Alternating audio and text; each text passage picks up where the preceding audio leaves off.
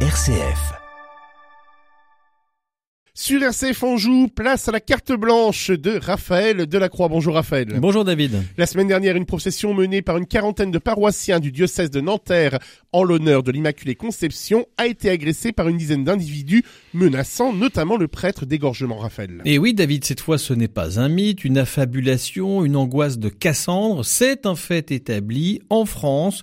Une procession religieuse catholique déclarée en préfecture subit une agression de musulmans fanatiques, bousculant les les uns insultant les autres de koufars, hein, c'est-à-dire de mécréants qui ne croient pas à l'islam, les agresseurs ont jeté de l'eau froide sur les fidèles et sur le prêtre en lui adressant gentiment un Wallah sur le Coran, je vais t'égorger. Bousculade, insulte vulgaire, arrachement de flambeau, voilà où on en est, David. Une attaque d'une procession religieuse pourtant des plus pacifiques menacés par l'islam radical. Tout cela euh, passe quasiment inaperçu comme un fait divers.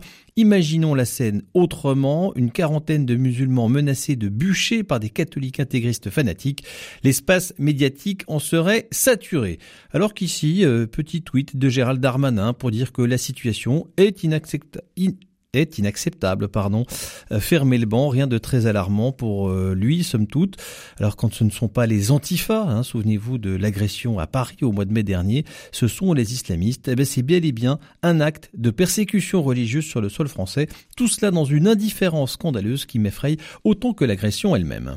Un deux poids de mesure, donc, selon vous ben, Clairement, David, hein, regardez l'affaire du lycée Wrezinski euh, à Angers. Un professeur d'éco-gestion tacle en cours un de ses élèves musulmans en lui enjoignant, affirme-t-il avec humour, de rejoindre euh, les catholiques, ce qui lui a valu d'être bousculé par un élève et traité de raciste. Le professeur est, comme vous le savez, suspendu et mis en examen.